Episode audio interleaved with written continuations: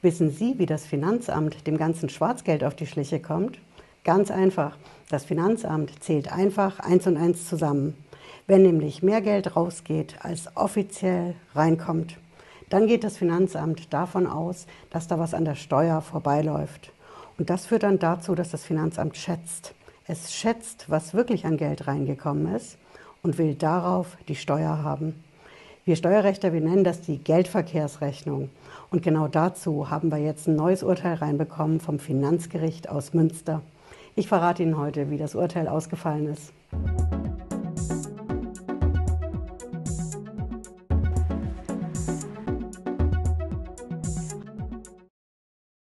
Hallo und herzlich willkommen. Ich bin Patricia Lederer. Ich bin Rechtsanwältin in der Steuerrechtskanzlei TexPro in Frankfurt am Main. Wir schauen uns als erstes mal an, wer da gegen das Finanzamt geklagt hat. Das ist ein Mann, der hat eine GmbH. Und diese GmbH, die gehört ihm auch. Da ist er auch Geschäftsführer. Die GmbH macht den Großhandel und es läuft vieles bar. Genau das ist ja das Problem bei der Steuer. Das Finanzamt ist dann hingegangen und hat gesagt, so, den Betrieb, die Firma, die prüfen wir jetzt mal. Und wir prüfen vier Jahre.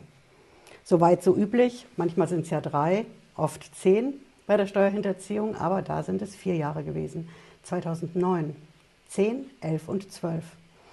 Und der Mann hat einige Dinge gemacht, die dem Finanzamt überhaupt nicht gefallen haben und die bei der Betriebsprüfung rausgekommen sind. Als erstes Mal gab es eine offene Ladenkasse. Das ist der Dauerstreit mit dem Finanzamt. Denn bei der offenen Ladenkasse können Sie ja nicht kontrollieren, was geht rein, was geht raus. Und es ging einiges rein und raus an Bargeld, was er nicht korrekt dokumentiert hat. So jedenfalls die Meinung vom Finanzamt. Er hat oft dazu geschrieben, dass das Darlehen waren, private Darlehen. Sowohl wenn es rausging, das Bargeld, als auch wenn es reinkam. Da wollte der Betriebsprüfer dann die Darlehensverträge sehen und genau die hatte der Mann nicht. Und er hatte zusätzlich auch noch zwei Häuser gekauft. Da hat die Betriebsprüfung dann gesagt, diese Häuser, das ist irgendwie verdächtig. Weise uns mal nach, woher du das Geld hast, um diese Häuser zu kaufen. Denken Sie mir dran, ne? der Mann hat eine GmbH, die GmbH hat die Häuser nicht gekauft, aber das Finanzamt hat gesagt, wir prüfen alles, die GmbH und den Chef gleich mit, dem die Firma ja auch gehört, und wenn der zwei Häuser kauft und uns nicht nachweisen kann, woher er das Geld hat, dann ist das schon mal verdächtig. Und er hat noch was gemacht, was dem Finanzamt gar nicht gefallen hat. Er hat privat mit Silber gehandelt. Das ist ein Weilchen her. Er hat gesagt, das hat er in den 90er Jahren gemacht. Er hat aus Elektroteilen das Silber, was da drin steckt, selber ausgebaut oder auch angekauft und hat das dann weiterverkauft, auch mit Gewinn. Das war aber verjährt, da konnte das Finanzamt nichts mehr machen. Trotzdem hieß es dann bei der Betriebsprüfung, okay, da läuft was nicht korrekt. In der Firma selber haben wir das Thema mit der offenen Ladenkasse und dann auch noch unklar, wie die Häuser zu, gekauft worden sind. Die Sache mit dem Silber ist auch verdächtig. Dann hatte das Finanzamt diese berühmte Geldverkehrsrechnung gemacht. Und das läuft dann so ab. Das Finanzamt schaut sich die Kasse an, was reingeht und was rausgeht. Und es schaut sich auch die Kontoauszüge an von der Firma, aber auch die privaten Kontoauszüge. Und dann passiert es eben, dass das Finanzamt eins und eins zusammenzählt.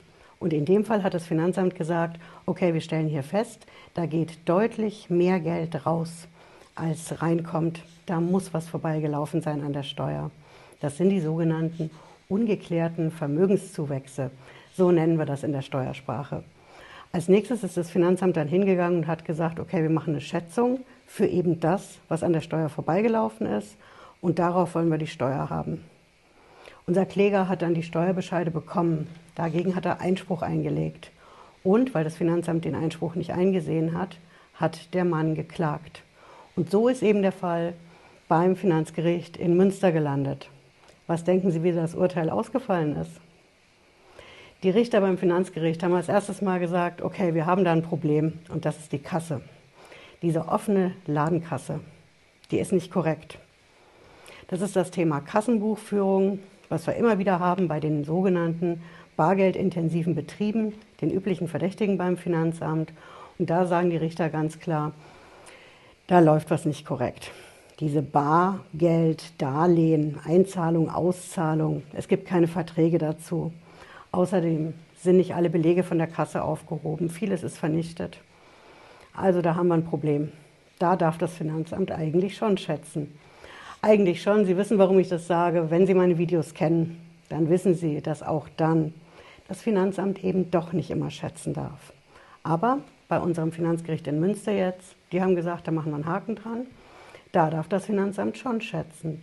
Aber, das große Aber, ist die Geldverkehrsrechnung. Die Richter haben klipp und klar gesagt, diese Geldverkehrsrechnung vom Finanzamt, dass mehr Geld rausgeht als reinkommt, das darf das Finanzamt gar nicht machen, weil es geht ja hier um die GmbH, die Firma, die das Finanzamt prüft. Und die Sache mit dem Geldverkehr, wie viel Geld in Umlauf ist, das hat das Finanzamt bei dem Mann geprüft, der zwar der Chef von der Firma ist, der Geschäftsführer, dem sie auch gehört, aber der Mann ist ja ein eigener, eine eigene Person und die GmbH ist eine eigene Rechtspersönlichkeit. Das stimmt auch bei uns im Steuerrecht, im Gesellschaftsrecht genauso. Eine GmbH ist eine eigene Rechtspersönlichkeit. Das ist auch der Unterschied zum Beispiel zur Einzelfirma. Die Einzelfirma ist immer mit der Person vom Chef, von der Chefin verknüpft, die sind identisch. Aber eine GmbH ist eine eigene Person, genauso wie unser Kläger. Die GmbH ist wie ein eigener Mensch in Anführungsstrichen, das ist eine juristische Person. Und diese juristische Person muss getrennt werden bei der Steuer. Deswegen haben die Richter gesagt, die GmbH wird geprüft, okay, die hat auch ein Problem mit der Kasse, auch soweit, okay. Aber was bei dem Chef vielleicht vorbeigegangen ist an der Steuer, was er nicht angegeben hat, was wir nicht wissen, und deswegen das Finanzamt die Geldverkehrsrechnung gemacht hat, das gilt nur für den Mann. Das darf nicht gegen die GmbH verwendet werden. Und so steht in dem Urteil drin, dass unser Kläger zum Teil Recht bekommen hat. Von den, Sie wissen noch, vier Jahre, die das Finanzamt geprüft hat. Bei drei Jahren hat das Finanzgericht gesagt, okay, die Steuer muss runter. Da geht die Schätzung mit der Geldverkehrsrechnung nicht.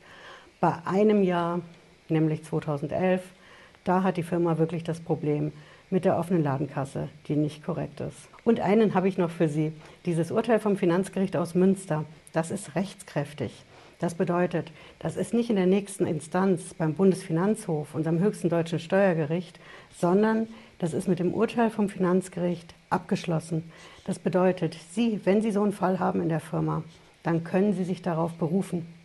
Und Sie können argumentieren, das Finanzamt, wenn es die Firma prüft, dann darf es beim Chef, bei der Chefin, Geschäftsführer, Gesellschafter keine Geldverkehrsrechnung machen, um damit dem Schwarzgeld auf die Spur zu kommen, sondern das Finanzamt muss immer bei der Firma bleiben. Wenn es privat gegen die Privatleute ermittelt, das kann es machen, ja, aber das darf es nicht bei der Prüfung, bei der Betriebsprüfung von der Firma gegen die Firma verwenden. Und der andere Teil vom Urteil, wo das Finanzgericht gesagt hat, wenn die Kasse nicht in Ordnung ist, so wie das Finanzamt das gerne möchte, wenn Sie sowas haben, dann brauchen Sie das Urteil natürlich nicht zu akzeptieren, denn da gibt es deutlich bessere Urteile von ganz oben, eben vom Bundesfinanzhof. Wenn Sie mögen, schauen Sie meine Videos dazu rein. Ich habe sie hier für Sie verlinkt. Wir sehen uns wie immer Montag und Freitag hier auf dem Kanal, wenn Sie mögen, um 18.30 Uhr. Bis dahin, machen Sie es gut. Ciao.